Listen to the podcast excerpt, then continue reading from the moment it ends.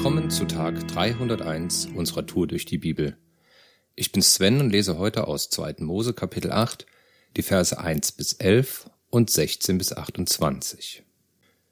Weiter sagte der Herr zu Mose, Aaron soll die Hand mit dem Stock über die Flüsse, Kanäle und Teiche ausstrecken, damit Frösche herauskommen, das Land heimsuchen. Aaron streckte seine Hand über die Gewässer Ägyptens aus, da kamen so viele Frösche heraus, dass sie das ganze Land bedeckten. Aber die ägyptischen Magier vollbrachten mit ihren Zauberkünsten dasselbe und ließen ebenfalls in ganz Ägypten Frösche aus dem Wasser kommen. Da ließ der Pharao Mose und Aaron rufen und sagte zu ihnen, Bitte doch den Herrn für mich, dass er mich und mein Volk von den Fröschen befreit. Dann will ich die Israeliten ziehen lassen, damit sie dem Herrn ihre Opfer darbringen. Mose antwortete dem Pharao, Ich bin bereit, Du brauchst mir nur zu sagen, wann ich für dich, deine Minister und dein Volk zum Herrn beten soll. Ich werde ihn bitten, dass die Frösche aus euren Häusern verschwinden und nur noch im Nil welche zu finden sind.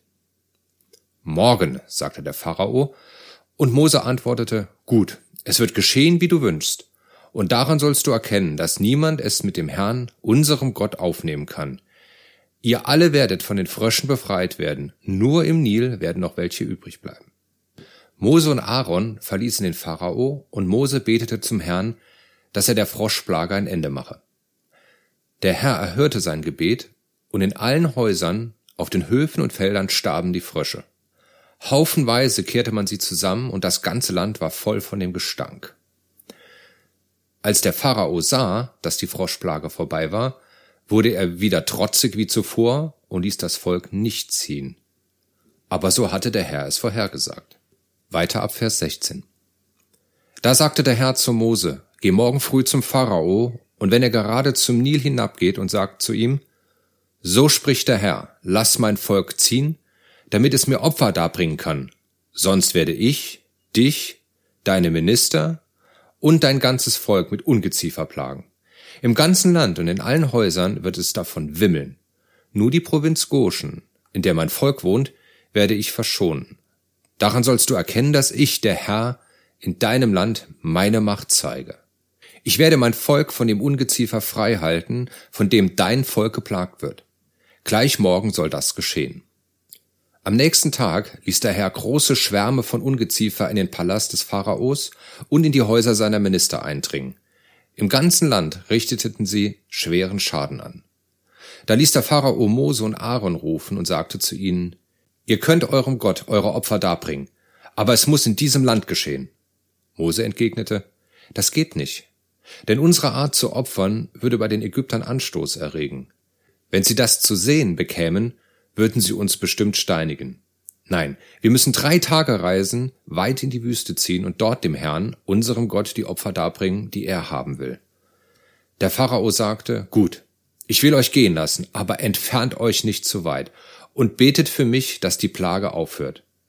Mose antwortete, Wenn ich jetzt von dir weggehe, werde ich zum Herrn beten, und morgen werdet ihr alle von dem Ungeziefer befreit sein. Du, deine Minister und dein ganzes Volk. Aber täusche uns nicht wieder. Nicht, dass du uns hinterher doch nicht ziehen und dem Herrn unsere Opfer darbringen lässt. Mose verließ den Pharao und betete zum Herrn.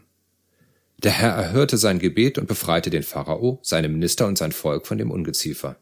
Nicht der kleinste Rest blieb davon übrig. Aber der Pharao wurde wieder trotzig und ließ das Volk auch diesmal nicht ziehen. Es ist schon echt krass, wie Gott hier seine Macht zeigt und wie stur und berechnet der Pharao in dieser Situation bleibt. Wir sehen hier eine Auseinandersetzung zwischen Gott auf der einen Seite und der Welt, verkörpert durch den ägyptischen Herrscher auf der anderen Seite. Interessant ist, dass Gott sein Volk vor den echt ekligen Plagen bewahrt, auch um seine Macht zu unterstreichen, während der Pharao und seine Gehilfen, hier als Magier bezeichnet, den Druck entweder noch verstärken, weil sie dasselbe durch ihre Künste erreichen oder zumindest nicht abschwächen wollen. Wenn Gott agiert, dann kann die Welt nichts dagegenhalten. Es ist gut, wenn man dann auf der richtigen Seite steht. Was wir hier auch sehen ist, dass der Pharao durchaus die Macht von Gott sieht Schließlich fragt er Mose um Unterstützung an. Es reicht aber nicht aus, dass er ihn vollkommen ernst nimmt. Sobald Gott den Druck rausnimmt, wendet sich der Pharao wieder ab.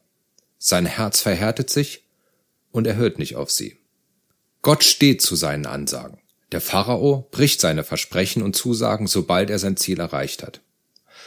Das ist auch heute oft noch so. Gut, wir haben keinen Pharao mehr, aber die Welt als Gegenpol zum Reich Gottes gibt es heute noch. Und in dieser Welt leben wir als Christen, ohne eigentlich ein Teil davon zu sein. Jesus sagt, siehe, ich sende euch wie Schafe mitten unter die Wölfe. Und an einer anderen Stelle, sie sind nicht von dieser Welt, wie auch ich nicht von der Welt bin. Und trotzdem verhalten wir uns oft genauso, wie es in der Welt üblich ist. Wir sollten das Licht der Welt sein, aber so richtig leuchten tun wir nicht. Manchmal beten wir und wenn das Gebet dann erhöht wird, nehmen wir es zur Kenntnis und machen weiter wie bisher. Gott will aber Dank und Ehre. Selbst bei Jesus war das so. Als er zehn Aussätzige geheilt hatte, kam auch nur einer zurück, um ihm zu danken. Paulus gibt in seinem ersten Brief an die Thessalonicher im Abschlusskapitel eine klare Ansage dazu, wie Gott das sieht. Seid dankbar in allen Dingen, denn das ist der Wille Gottes in Jesus Christus an euch. In Psalm 103 heißt es dazu, Auf mein Herz, preise den Herrn, alles in mir soll den heiligen Gott rühmen. Auf mein Herz, preise den Herrn und vergiss nie, was er für mich getan hat. Nimm dir heute mal die Zeit und versuche dich an das alles zu erinnern, was Gott für dich schon Gutes getan hat. Angefangen damit, dass du heute den Podcast hörst. Und dann lobe und ehre den Herrn dafür. Danke, Papa, das hast du gut gemacht. Heute ist ein guter Tag für einen guten Tag. Lass Gottes Wort in deinem Alltag praktisch werden.